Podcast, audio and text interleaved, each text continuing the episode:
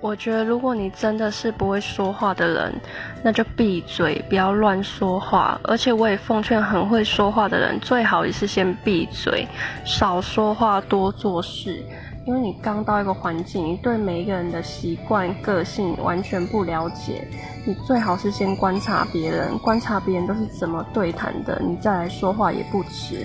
而且在职场上最讨人喜欢的，永远不是那个最会讲话、话最多的同事，一定是把事情做得最好的那一个人。所以，如果你安静地把你的事情做好，真的才是在职场生存最重要的原则。